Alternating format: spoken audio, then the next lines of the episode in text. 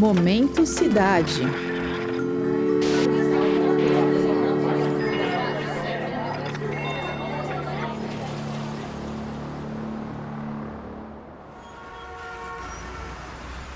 No meio do caminho entre a Consolação e a famosa Rua Augusta, surgiu uma praça que marcou a região central de São Paulo. Construída em 1970, a Praça Roosevelt já passou por diversas transformações. Idealizada como Praça do Futuro, ela viu seu entorno se degradar nas décadas após a inauguração, que foi cercada de polêmicas.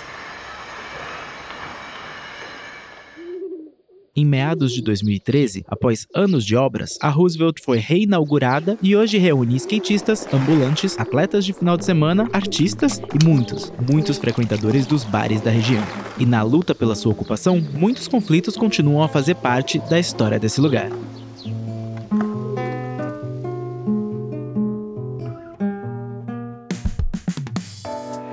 Eu sou o Denis Pacheco e o Momento Cidade de hoje faz a pergunta: como entender melhor os conflitos que cercam a Praça Roosevelt.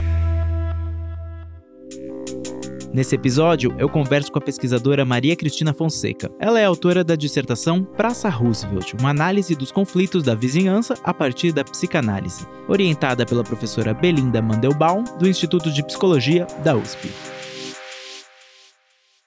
A Maria Cristina é psicóloga com formação em psicanálise e seu mestrado foi defendido na área da psicologia social. Ela faz parte de um coletivo que oferece atendimento psicológico gratuito na Praça Roosevelt desde 2017, como uma forma de democratizar o acesso à psicanálise. Mas foi a ocupação política da praça, em 2016, que motivou seu estudo, quando a Roosevelt passou por uma reforma. E em 2016, ali houve uma proposta de cercar a praça para tentar dar conta do conflito entre frequentadores e moradores, porque tem barulho, tem confusão, tem skate, tem pessoas em situação de rua que são atraídas pela circulação de pessoas ali. E aí, com essa proposta de cercar a praça, fazer dela um parque, horário de abrir, horário de fechar, é, a população que não tinha sido consultada se organizou, as pessoas se organizaram, acabou barrando, porque isso foi apresentado na Câmara como interesse público e não era, era interesse de um grupo, né? A partir desse primeiro encontro, ela começou a formular um trabalho para tentar entender como as pessoas falavam sobre a praça, que disputas que ocorriam ali e quais os conflitos que surgiram em torno daquele espaço. O objetivo era compreender como as pessoas se sentem em relação ao lugar e como que ele é importante para elas. Isso me instigou a querer pesquisar essa questão dos conflitos no espaço público, numa região que é muito movimentada, é uma região central com chegada de pessoas de várias outras regiões periféricas da cidade e que assim é um espaço de lazer que é muito único em São Paulo pela extensão da Praça Roosevelt, pela própria geografia da praça, né? Ali tem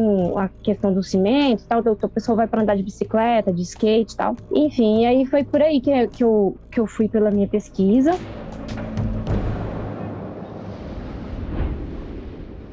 Para fazer essa investigação, a Maria Cristina escolheu a etnografia como método de investigação. A ideia era mapear boa parte das dinâmicas que cercam a Praça Roosevelt. Então, como é uma pesquisa de cunho social, eu fui pegar ali uma ferramenta que é da antropologia, né? Que é essa experiência do território enquanto alguém que vive o território também.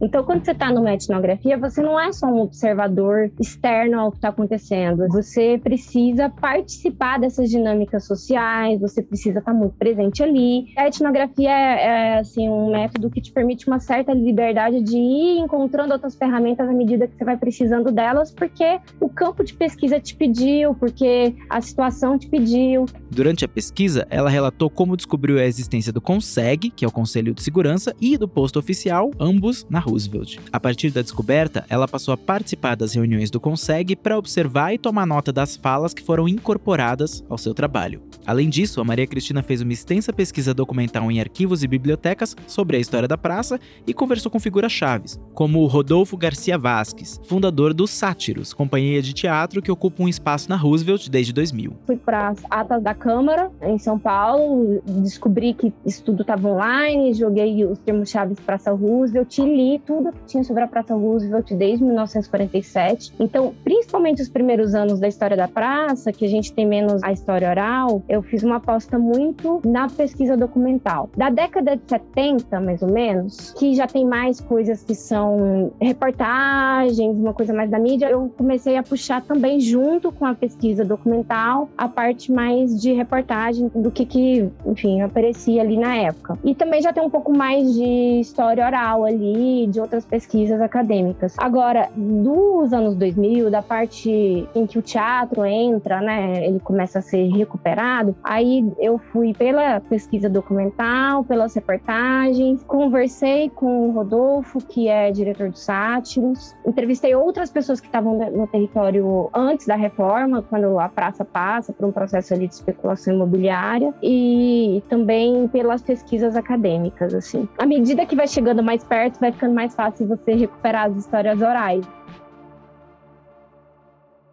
Com a pandemia de Covid-19 em 2020, a Maria Cristina teve que criar um método virtual para continuar trabalhando. Foi aí que ela passou a explorar comunidades no Facebook e no Instagram, por exemplo. Nesses espaços online, ela entrevistou pessoas que frequentavam a Praça Roosevelt. Lá, ela chegou a procurar até grupos de skatistas que são assíduos pela praça. A partir de todo esse material, ela identificou que os problemas de convivência na praça são atribuídos a um outro, entre aspas, seja um forasteiro ou um vizinho autoritário. E essa observação foi analisada a partir de proposições psicanalíticas freudianas sobre fenômenos sociais e de grupos. Tudo isso permeado pela noção de narcisismo de Freud, que é o pai da psicanálise o outro que vem da periferia e ocupa e faz barulho, o vizinho que é mais aberto, ele acha que o outro que incomoda é o vizinho autoritário, que quer limpar a praça, o frequentador acha que o problema são os vizinhos. Então tem essa dinâmica de não conseguir muito ver qual é o seu lugar, de, sabe, construir uma empatia com esse outro vizinho. E acho que o que eu, assim, alguns termos chaves, a minha pesquisa foi mostrando que foi a questão do higienismo, higienismo social, essa estratégia de tentar valorizar um território por uma limpeza social que aposta na violência, no assédio, né, na expulsão mesmo de quem está ali, mas assim de uma maneira muito mais bruta. Existe uma brutalização mesmo assim da ação, é com a polícia, é com a assistência social às vezes assediando e tal. O Consegue faz muito essa articulação para tentar tirar as pessoas que incomodam o território. Por fim, ela defende que o elemento comum que talvez possa ajudar a solucionar os problemas de um espaço público tão importante seja a cultura. Na opinião da Maria Cristina,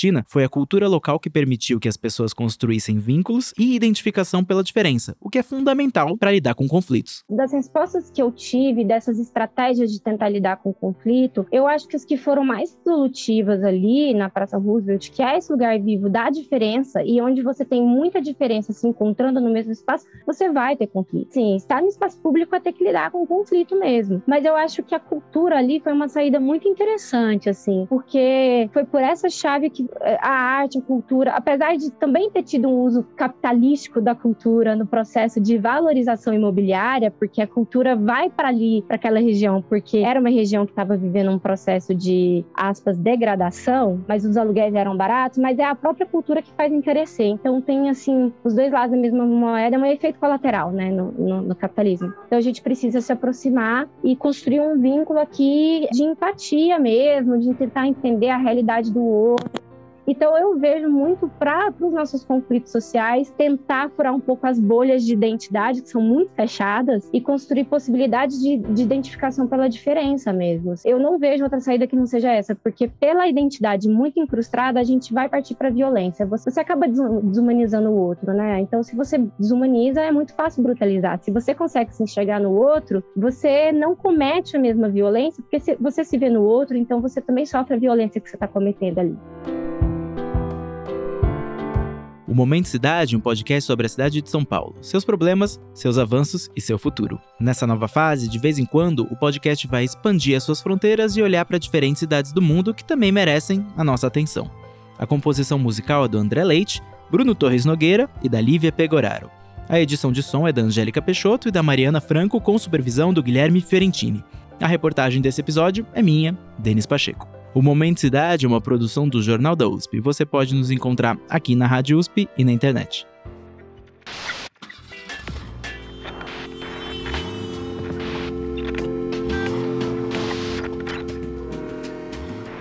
Momento Cidade.